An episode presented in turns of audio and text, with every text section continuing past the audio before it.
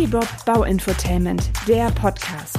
Hi, mein Name ist Janine und ich bin Architektin. Ob du zur Bauherrschaft gehörst oder beruflich aus der Baubranche kommst, mein informativer und unterhaltsamer Podcast bietet dir faszinierende Themen und fesselnde Gespräche mit interessanten Gästen aus der Bauwelt. Hier bekommst du exklusives Expertinnenwissen für dein Projekt Eigenheim und erlebst die ein oder andere skurrile Baugeschichte. Und jetzt wünsche ich dir viel Spaß beim Zuhören.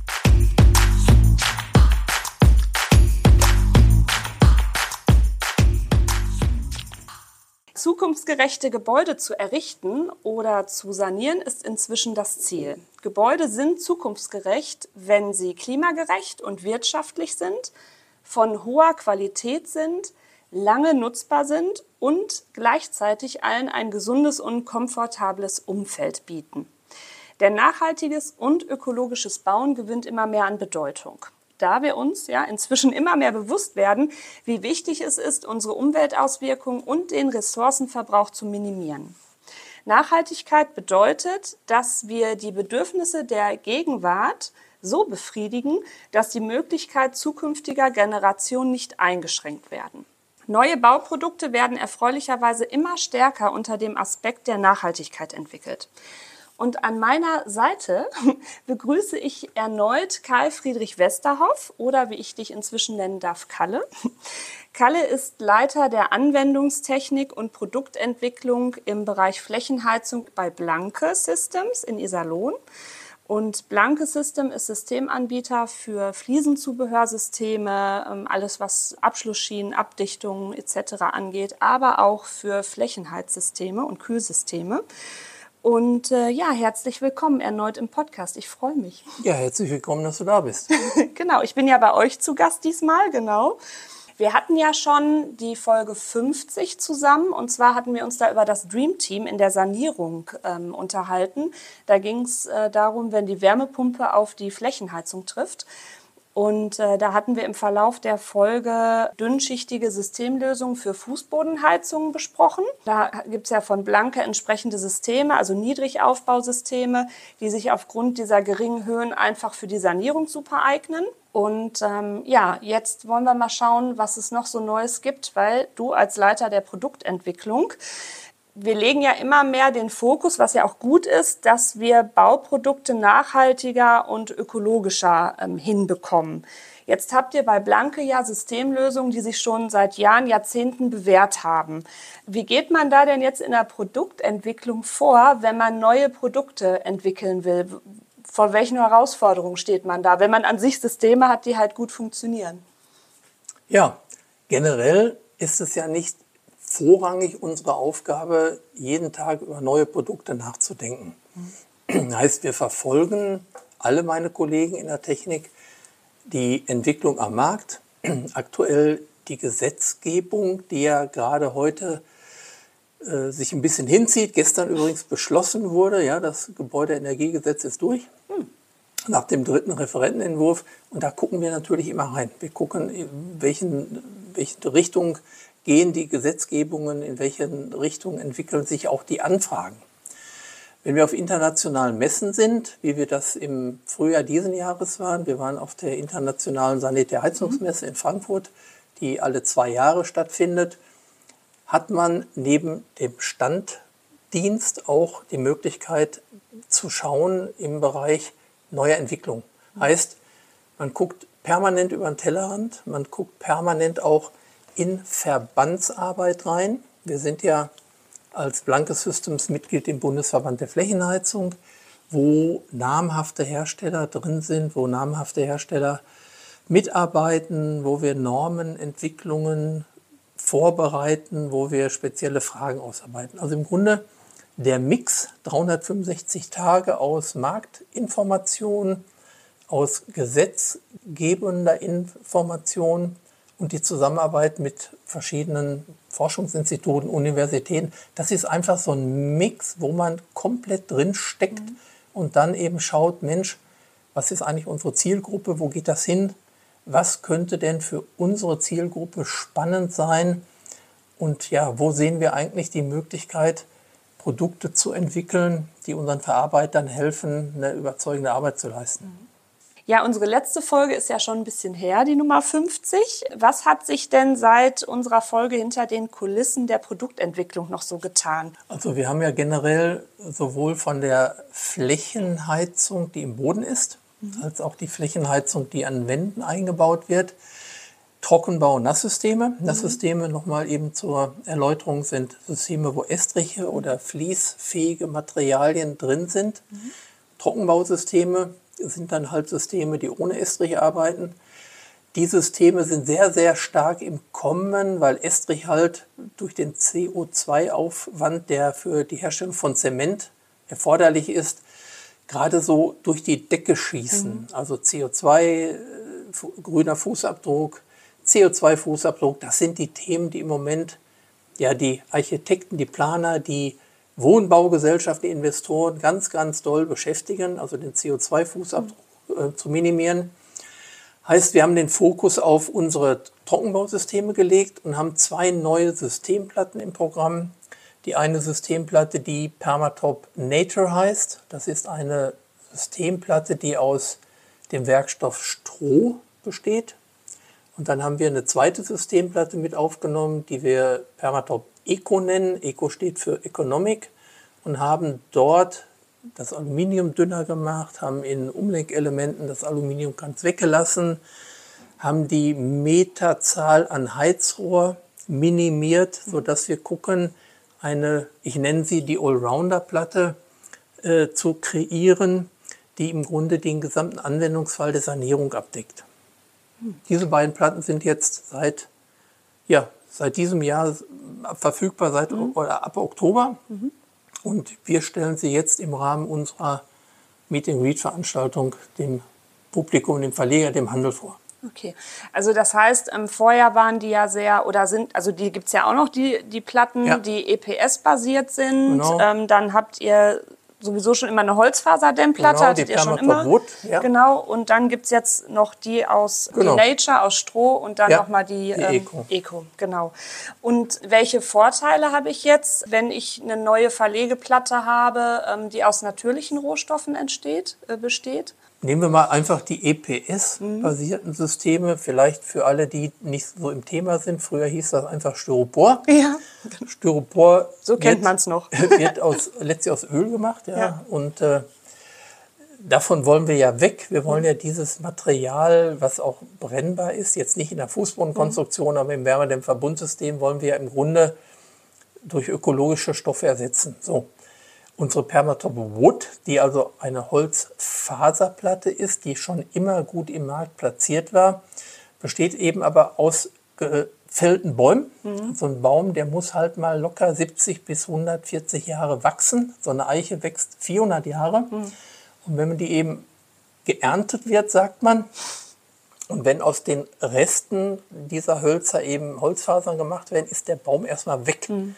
Deswegen haben wir gesagt, Mensch, der Trend geht zu schnell nachwachsendem Rohstoff. Der Trend geht zu Rohstoffen, die nicht in den ökologischen Kreislauf eingreifen. Und da ist eben das Stroh einfach ein Werkstoff, der jedes Jahr anfällt, der in der Landwirtschaft immer da ist, immer verfügbar ist, der in großen, großen Mengen anfällt und den eigentlich aktuell so keiner entdeckt hat. Mhm. Früher hat man es genutzt, früher hat man teilweise Häuser damit gedämmt, mhm. Fugen gedämmt. Mhm. Ich kann mich an alte Dachkonstruktionen erinnern, wo dann zwischen den Dachpfannen eben Strohballen, so Doggen reingesteckt wurden. Also es geht so ein bisschen back to the roots. Genau. Man, so ne, die traditionsreichen Baustoffe, ne? Oder wie bei Fachwerkhäusern, Lehm und Stroh zusammen, genau. ne? Ja, ja, genau. Also Stroh ist ja, nimmt ein bisschen Feuchtigkeit auf, mhm. wirkt ein bisschen schallregulierend. Mhm. Also schalldämmend würde ich jetzt nicht sagen, aber schallregulierend ein bisschen. Ein bisschen ja. Hat eigentlich einen relativ guten Wärmedämmwert. Mhm. Ja, und wird vor allen Dingen bei der Erzeugung oder bei der Herstellung eben aus einem Material gemacht, in dem Fall Stroh, was eben ökologisch geerntet wird und was auch ökologisch wieder recycelt werden kann.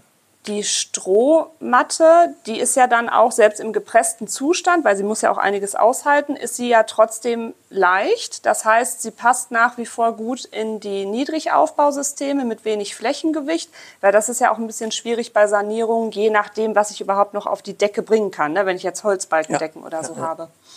Ja, also alle Leichtbausysteme oder alle Trockenbausysteme sind vom Gewicht irgendwo zwischen 10 und 11 Kilo einzuhängen. Mhm.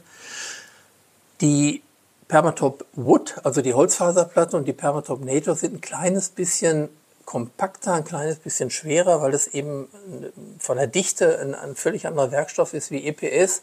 Aber wie du schon sagst, gerade im Bereich Altbausanierung, gerade im Bereich Fachwerkhaus, Denkmalschutz. Wir haben ja im Sauerland ja. viele Fachwerkhäuser. Ja.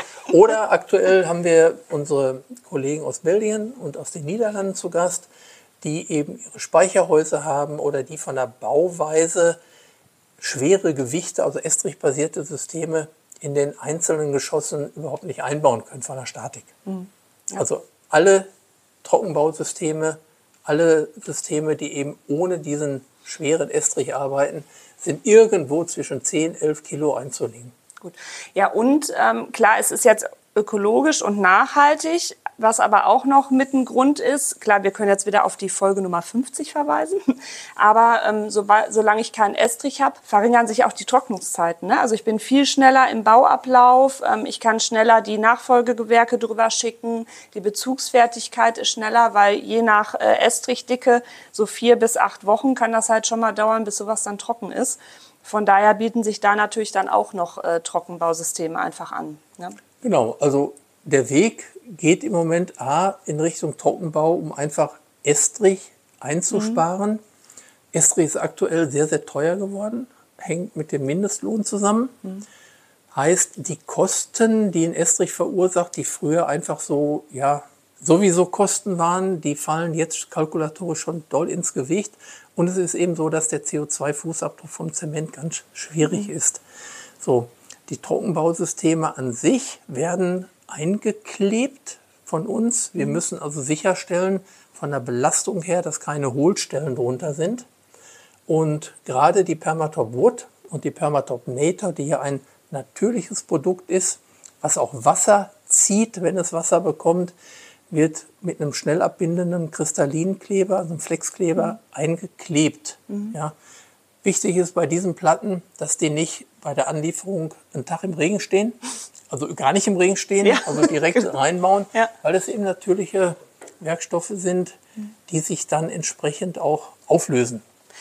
Das heißt aber, weil sie ja im Fußbodenaufbau sich befindet, das ist ja quasi so ähm, vom Aufbau, wenn ich jetzt von unten anfange zu, gucke, zu gucken, so das Erste, was dann in dem Aufbau kommt, ne, die Verlegeplatte aus Stroh, ich kann sie ja auch im Bad anwenden, weil ich ja dann noch die Abdichtungsschichten drüber bekomme. Ne? Weil nicht, dass jetzt einer vielleicht denkt, die kann man dann nicht in Nassräumen oder so verlegen, sondern dafür hat die ja dann auch ihre Zulassung. Ne? In genau, also da gibt es ja jetzt schon seit Jahren die entsprechenden DIN-Normen, in dem Fall Abdichtung die 18534.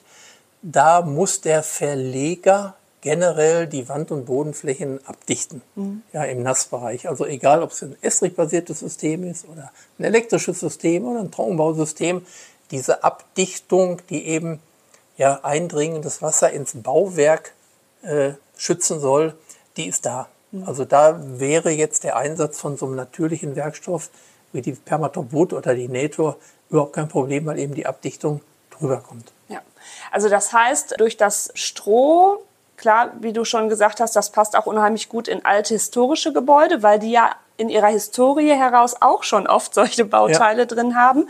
Für Neubau eignet sich das ja genauso gut. Also es, man hat ja auch nicht nur Stahlbetondecken im Neubau, sondern auch Holzbalkendecken, wobei die, die Decke ist ja erstmal nur wichtig, dass die gerade ist. Da ist ja jetzt auch egal, ob ich eine Stahlbetondecke habe oder Holzbalkendecke. Die Fußbodenaufbauten von euch passen da ja so oder so dann ganz ja. gut rein. Habt ihr denn getestet äh, oder kann man das testen, ob die auch so die Wohngesundheit dann fördern, obwohl die quasi ganz unten in diesem Aufbau sind? So ja. Platten aus Holzfasern oder auch aus Stroh? Möchte ich gerne kurz zu hm. ausholen ein bisschen. Gerne. also bei uns hier im sauerländischen Bereich entstehen gerade Rewe-Märkte. Also ich komme jetzt gerade auf diesen, diesen mhm. Supermarkt, weil der hier groß mit Green mhm. Building mhm. ausgezeichnet wird. Was ist Green Building?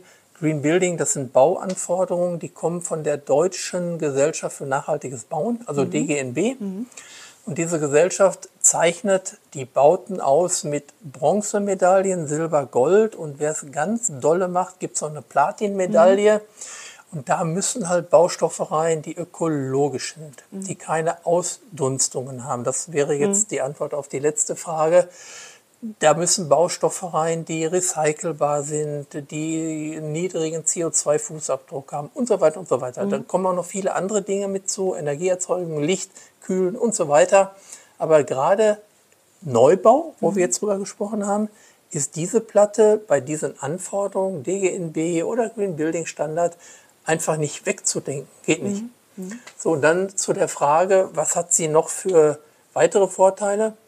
Wenn ich jetzt Systeme nehme, es gibt ja ganz, ganz viele Hersteller, die auch ganz viele unterschiedliche Systeme einbauen, mhm. habe ich manchmal bei speziellen Vergussmassen das Problem, dass ich diese Ausdünstungen habe. Also in der Fachwelt VOCs genannt, Volatile Organic Compounds, die dann die Leute wahrnehmen wie, boah, hier riecht es wie in einem neuen Auto, hier riecht es ja. nach Leder oder mhm. hier, hier riecht es irgendwie neu. Mhm.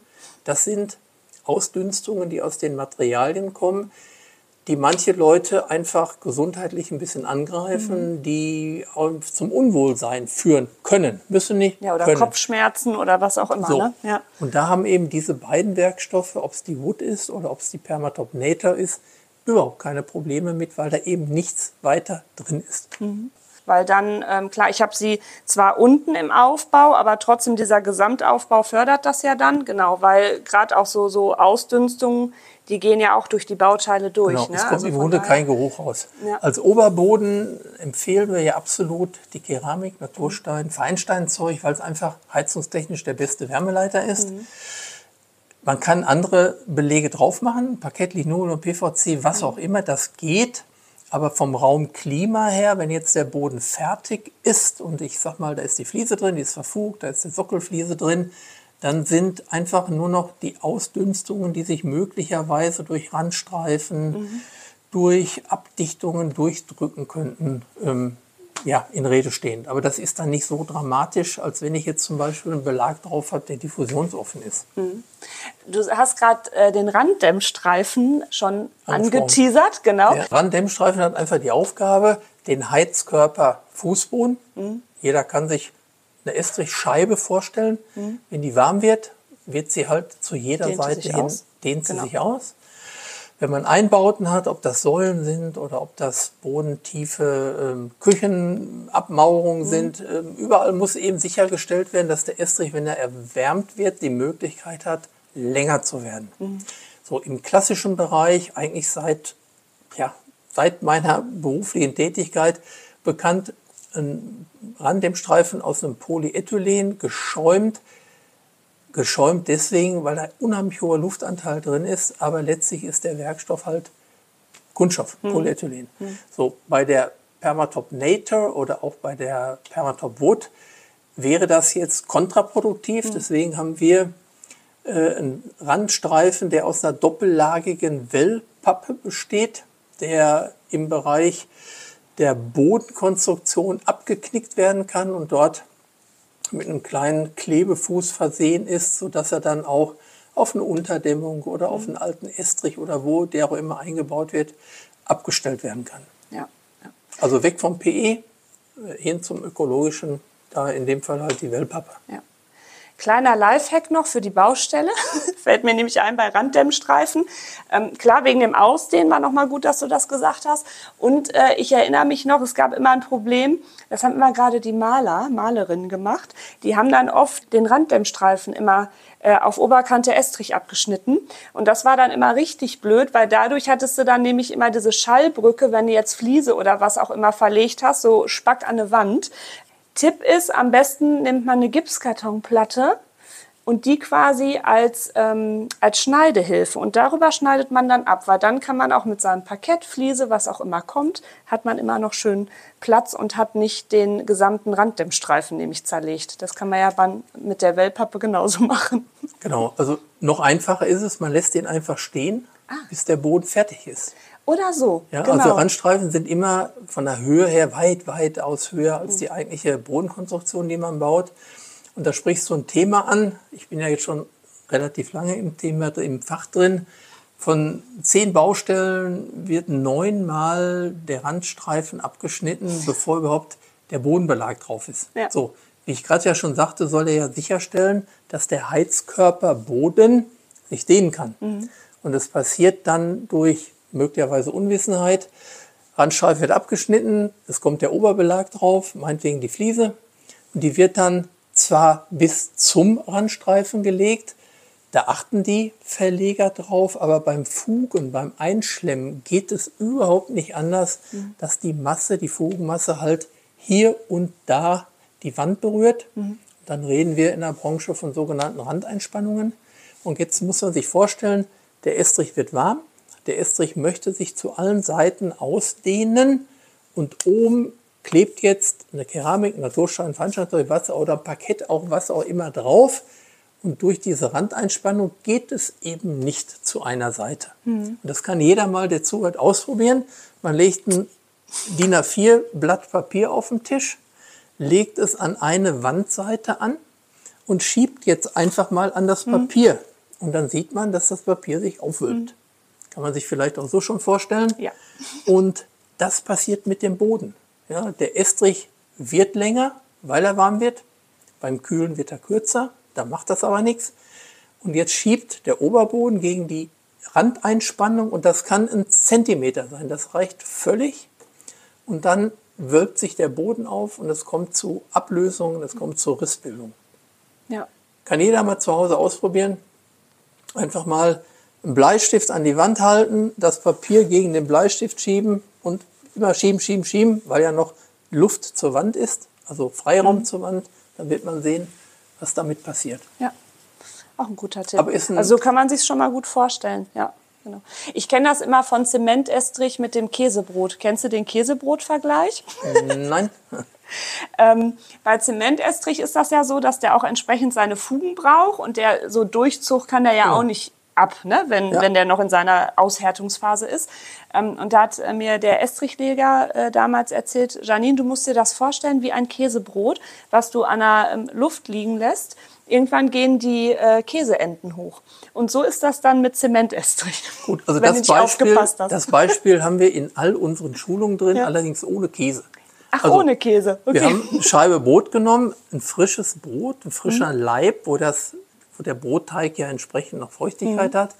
Haben den etwas dicker geschnitten, vielleicht mal so einen Zentimeter die Brotscheibe mal in die Sonne gelegt. Das dauert zwei Stunden, dann zieht es die Flügel hoch. Ähm, warum ist das so? Weil die Sonne diesen Brotleib an der Oberfläche schneller erwärmt, die Feuchtigkeit sich schneller verabschiedet, als es unten am Leib mhm. kann. Weil unten liegt sie auf dem Teller oder auf dem mhm. Tisch. das ist das, was ich unseren Schulungsteilnehmern immer wieder zeige. Das ist genau wie der Estrich. Der kriegt oben halt die Trockenphase. Mhm. Unten kann er nicht trocknen, weil er eben auf, dem, auf einer Dämmung liegt mhm. oder irgendwo drauf liegt. Halt und, einfach tiefer ist. Ja, ja, und da kommen dann auch diese 28 Tage her, die ja ein Standard-Estrich nach der Estrichnorm eigentlich brauchen sollte, dass er durchtrocknet. Ja. Ja, und da haben wir eben im Bereich der Dünnschichtsysteme Sonderlösungen, die aber dann in den Bereich ja, Nasssysteme fallen. Wir wollen ja jetzt über die ja, genau. Trockenbausysteme. Genau. Aber wer ein Trockenbausystem verwendet, hat dieses Problem zum Beispiel schon mal nicht.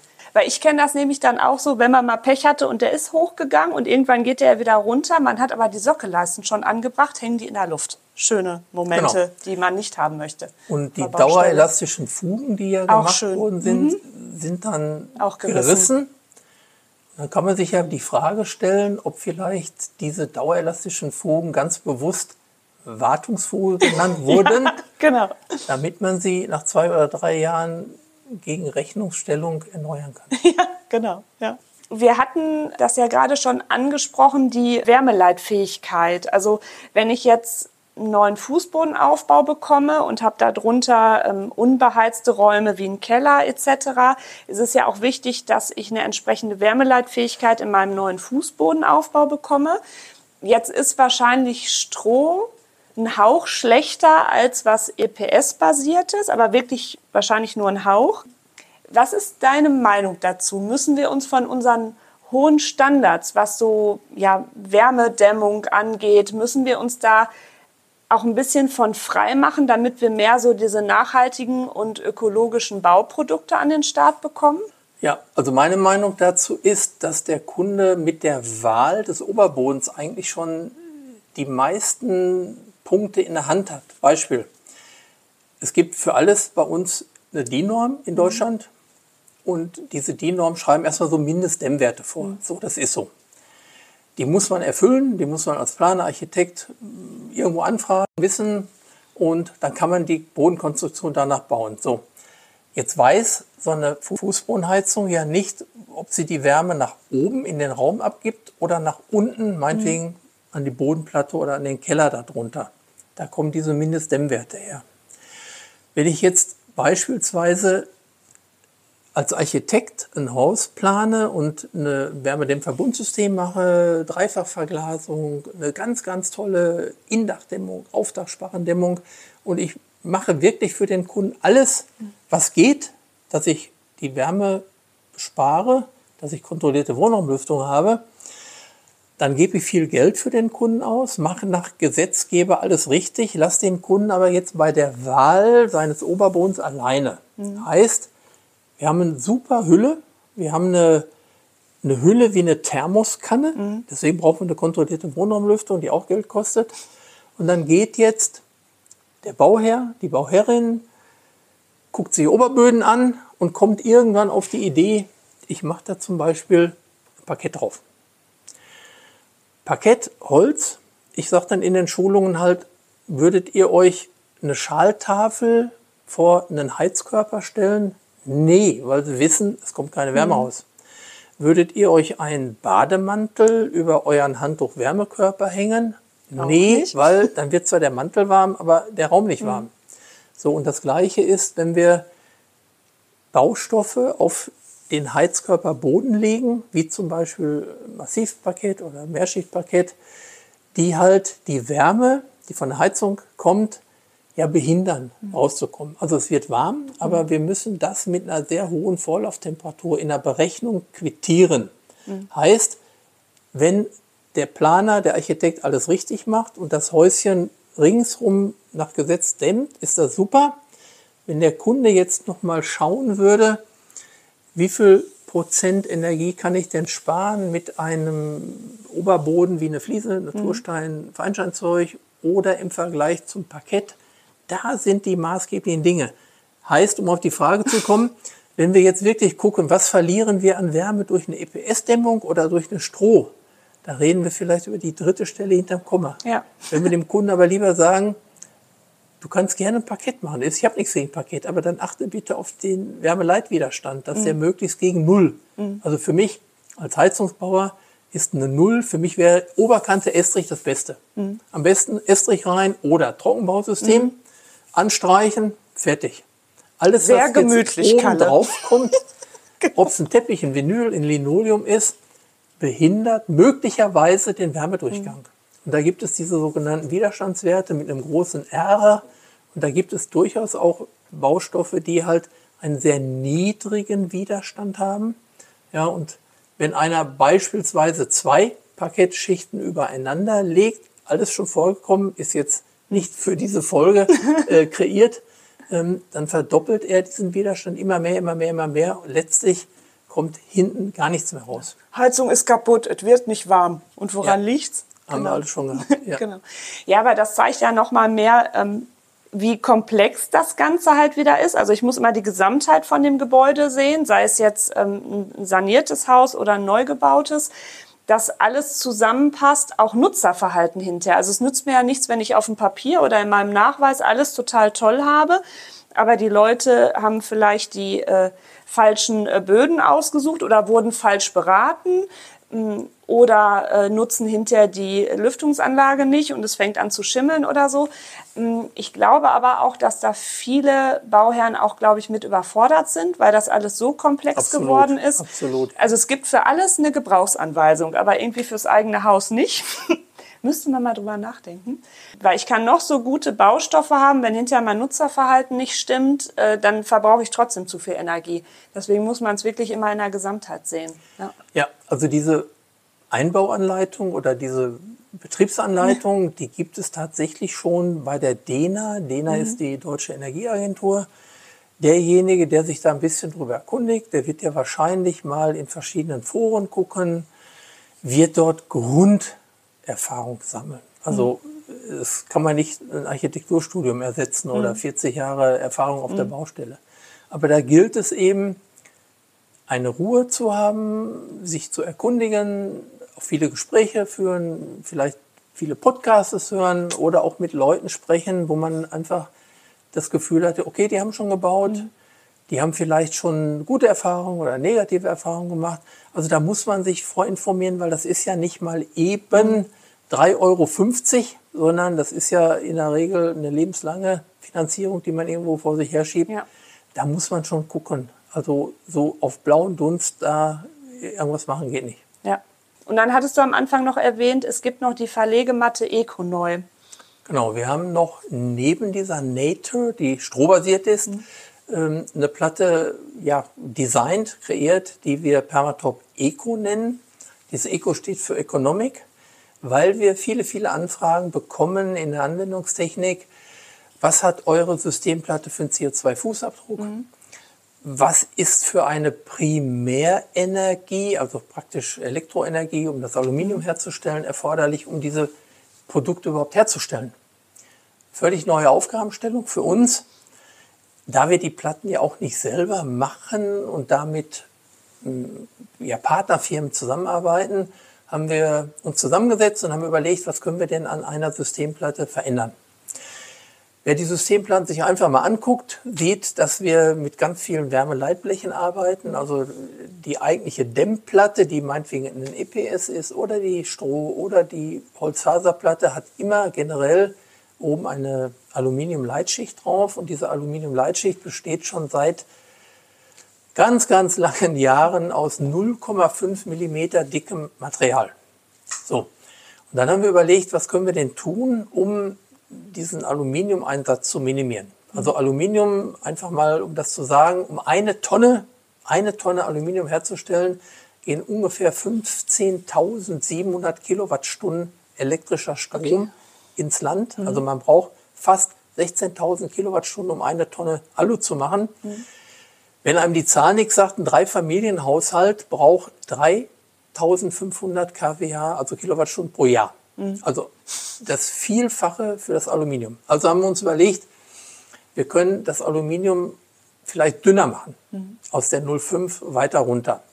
Und dann haben wir halt mit unserem Partner rumprobiert und haben dann festgestellt, wenn wir es halbieren, wenn wir also aus der Standarddicke 0,5 auf 0,25 runtergehen, sparen wir 50 Prozent Materialeinsatz, viel, viel weniger Strom erforderlich, also CO2-Fußabdruck wird mhm. viel besser und haben die Umlenkelemente. Die Umlenkelemente, das sind immer die Systemteile, die immer am, ja, im, im Raum rechts und links an der Wand sind, wo die Rohre halt die Umkehrschleife mhm. machen. Die haben wir komplett ohne Aluminium machen können, weil im Rand im Wohnhaus, im Wohnhaus steht in der Regel die Couch, mhm. da steht der Schrank, da ist das Sideboard, was auch immer. Also der Randbereich ist nicht der Bereich, der unbedingt immer zwingend eine super gleichmäßige, wohlige mhm. Strahlungswärme abgeben ja. muss. So heißt, wir konnten das Aluminium im Randbereich komplett weglassen und haben es in den geraden Platten halbieren können von der Dicke und haben dann noch eine tolle Sache eigentlich zufällig dabei rausgefunden. Der Standardverlegeabstand bei allen Trockenbausystemen ist entweder immer 12,5 Zentimeter mhm. oder 25. Der 12,5er ist völlig unstrittig für Gebäude, die eine hohe Heizlast haben. Ich sag mal, das Fachwerkhaus, mhm. das Häuschen 1910, 1920, da werden wir auch nie um diesen 12,5er Abstand drumherum kommen. Mhm. Die Häuser, die große Heizfläche haben, also ein großes Wohnzimmer oder große Räume, die auch vom Dämmstandard vielleicht so ja, 1905, äh, 1998 plus, also ab mhm. 2000er Baujahr sind, die kriegen den 25 Abstand. Aber genau die Häuser, die jetzt in die Renovierung kommen, die jetzt verkauft werden, wo die Leute ins Altenheim gehen, wo die Leute vielleicht nach Mallorca ziehen, mhm. die Häuser werden jetzt angefasst von der jungen Generation. Da kommen neue Fenster rein, da kommt ein neues Dach drauf, da kommt die Photovoltaikanlage drauf, da kommt möglicherweise die Wärmepumpe mhm. rein. Und da muss jetzt eigentlich so eine, so eine Platte rein, so eine Systemplatte, die genau dazwischen ist, die also von der Heizlast gar nicht so dolle was kann an Watt wie die 12,5er, die aber mehr kann wie die 25er. Mhm. Also wir brauchen im Grunde eine dritte Platte und haben hier einen Verlegeabstand gewählt, der völlig neu ist, 16,6 Zentimeter. Also für den, der mit der Flächenheizung arbeitet, ein völlig neuer, völlig ungewöhnlicher Abstand. Auch schwerer zu rechnen, ne? 25 und 12,5. Ja, aber eigentlich, ich sag mal, wir haben ein bisschen mit befasst, der 12,5er erfordert immer 8 Meter Rohr mhm. pro Quadratmeter, der 25er 4. Und wir sind jetzt mit dem 16,6er genau dazwischen, wir haben 6 Meter. Ah. Also auch mhm. für den Verarbeiter. Er hat die Platte schneller eingebaut. Mhm. Er hat nur noch eine Systemplatte für alle Räume. Mhm. Früher war es so im Badezimmer in der Regel der 12,5er, weil es im Badezimmer ein bisschen wärmer sein soll. In der Küche vielleicht auch der 12,5er, weil die Küche überbaut wird, mhm. nimmt mir viel Heizkörper weg. Man musste halt immer in die Pläne gucken. Man musste schauen, wo ist welcher Abstand. Und ich muss halt viel, viel mehr Rohr kaufen bei einem Einsatz von mhm. 8 Meter pro Quadratmeter als bei dem 6er. Mhm. Und die Platte ich sag mal, eine Platte für alle Etagen, ob jetzt Badezimmer oder Wohnzimmer oder Küche, 16,6 Permatop Eco in alle Etagen. Für den Händler weniger Lagerhaltung, für den Verarbeiter viel, viel weniger Verschnitt, weil das, was im Erdgeschoss überbleibt, kann im Obergeschoss weiterverarbeiten. Mhm. Was im Obergeschoss überbleibt, kann im Dachgeschoss ja. nehmen. Und das, was er über hat, nimmt er mit nach Hause für die nächste Baustelle. Ja. Also eigentlich eine Platte, die sowohl jetzt von der Herstellung halb so dickes Aluminium, Wärmeleit Bleche im Umlenkbereich überhaupt nicht vorhanden. Weniger Rohrmeter macht die gesamte Konstruktion auch entsprechend preiswerter. Mhm. Ja, sehr gut. Aber da, das zeigt halt auch immer, wie wichtig das ist, bei den Zulieferern halt nachzufragen, wie viel Energie wird für was gebraucht. Ne? Also das ist halt auch wieder diese Gesamtheit, die man dann wieder in der Produktentwicklung erstmal nachforschen muss und dann halt gucken, okay, ich will den Verbrauch einfach minimieren. Wie gehe ich jetzt da dran? Ne? Ist das, äh, wie lange sitzt man an sowas? Ist das auch so ein, so ein Jahresprojekt, bis man das so hintereinander hat? Oder? Also wie, ich, wie ich eingangs sagte, ja. wir sind ja in dem Verband, in dem Bundesverband Flächenheizung organisiert, mhm. wo wir regelmäßige Treffen, Arbeits Arbeitskreis Technik haben, mhm.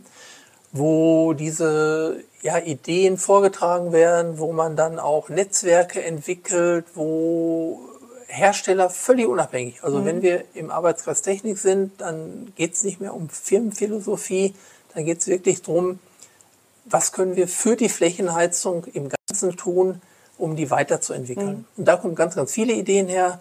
So, dann hat jeder natürlich seine bevorzugten Hersteller, wie wir das auch haben. Da haben sich über die Jahre dann auch gute Kontakte entwickelt. Also das ist immer so ein Zusammenspiel von verschiedenen Dingen. Ja, und viel ausprobieren. Eben mhm. ausprobieren, wie weit kann ich mein Aluminium reduzieren. Es gibt andere Systeme, da ist nur noch eine Folie drauf. Also man kauft irgendeine Dämmplatte, da ist dann eine kleine Folie, als wenn ich mhm. meine Brote für die Pause einpacke. Wo wir aber dann gemerkt haben, ja, kostenmäßig, mhm. ja, kostenmäßig total spannend, aber Heizleistung geht gar nicht mehr. Mhm. mhm. Also irgendwo muss man dann echt die Entscheidung treffen, wie weit wollen wir als Blanke noch unserem Verarbeiter helfen, wirklich mhm. überzeugende Arbeit zu leisten? Wie weit können wir ihn unterstützen, dass er wirklich gute Arbeit, gute Arbeit abgibt, die dann auch vom Kunden nachher ja super gut genutzt wird? Oder wo fängt das an, wirklich so ein bisschen ja, Spaß zu werden? Ja. Ja, und wie wir es eingangs auch gesagt haben, zukunftsgerechtes Bauen bedeutet ja auch, dass es gleichzeitig komfortabler Wohnraum ist. Mm, das heißt, dass es auch eine lange äh, Nutzbarkeit generiert, aber auch in der Verarbeitung gut ist, möglichst wenig Fehler passieren, dass da nicht viel weggeschmissen werden muss, weil sich, ja, weil irgendwelche Aufbauten kompliziert sind oder irgendwelche handwerklichen Arbeiten. Und ähm, von daher ist es ja umso wichtiger, immer zu schauen, dass man die ja, dass man das einfach in der Balance hält, wie man die Produkte halt einfach entwickelt. Ne? Dass sie natürlich Sachen einsparen müssen, aber auf der anderen Seite müssen sie genauso gut jahrzehntelang noch gut funktionieren. Weil es nützt mir nichts davon, wenn ich was Tolles entwickelt habe, was nach 15 Jahren wieder raus muss. Ne? Von daher muss man halt immer genau abwägen, was man dann einfach einsetzen ja. möchte. Also gutes, gutes Beispiel von dir.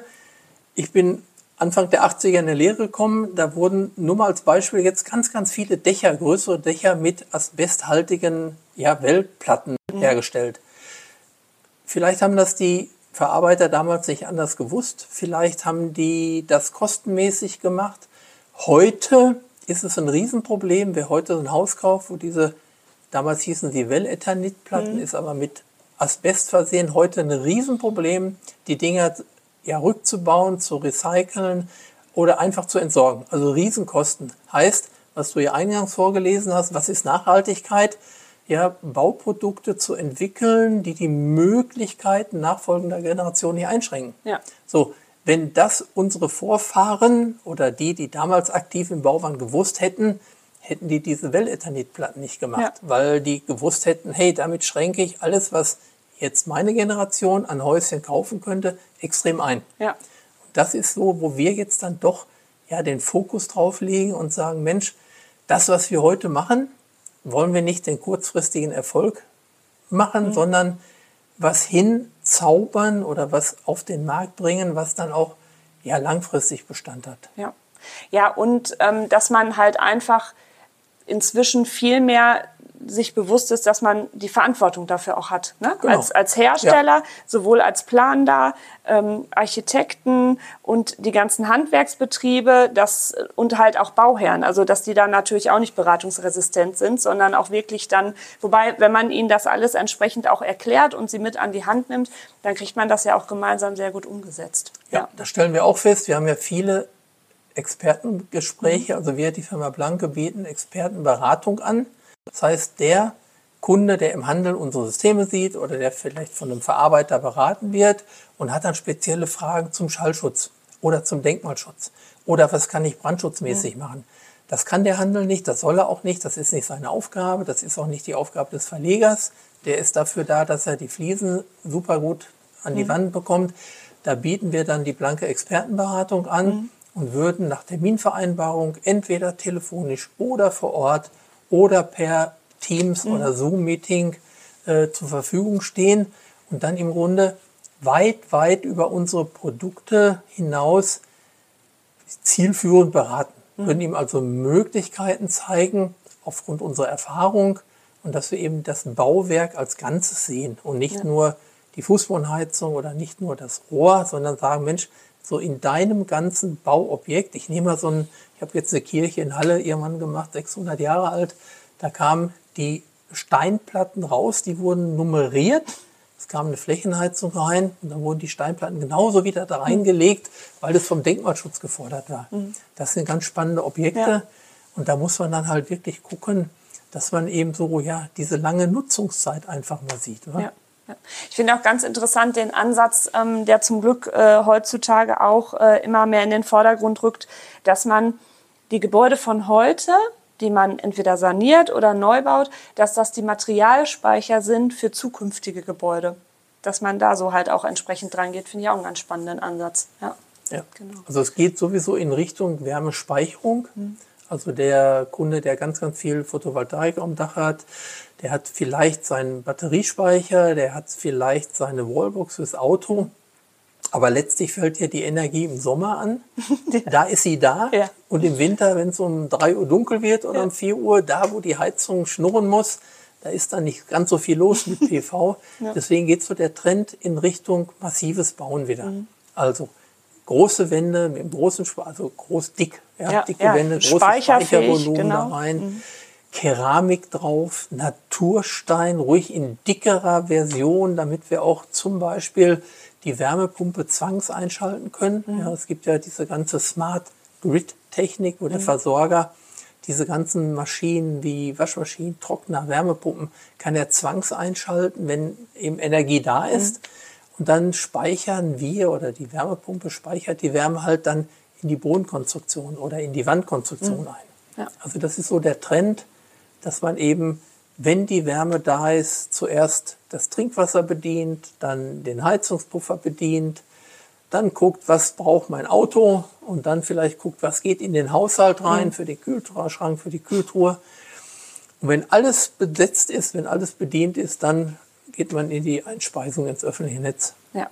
Ganz grob jetzt. Ja. Pfiffig. genau, ja. Ähm, die Produkte, die du uns vorgestellt hast, ist ja immer besser, wenn man, ja, im Podcast kann man das zwar immer beschreiben, aber besser ist, wenn man es ja noch mal ein bisschen sieht. Da gibt es ja wieder eine Landingpage bei Blanke ne, mit äh, Kitty Bob. Den Link dazu, den packen wir in die Show Notes, dass alle sich auch noch mal die Infos holen können. Genau, ja. Und äh, vielen Dank. Ich fand das super spannend.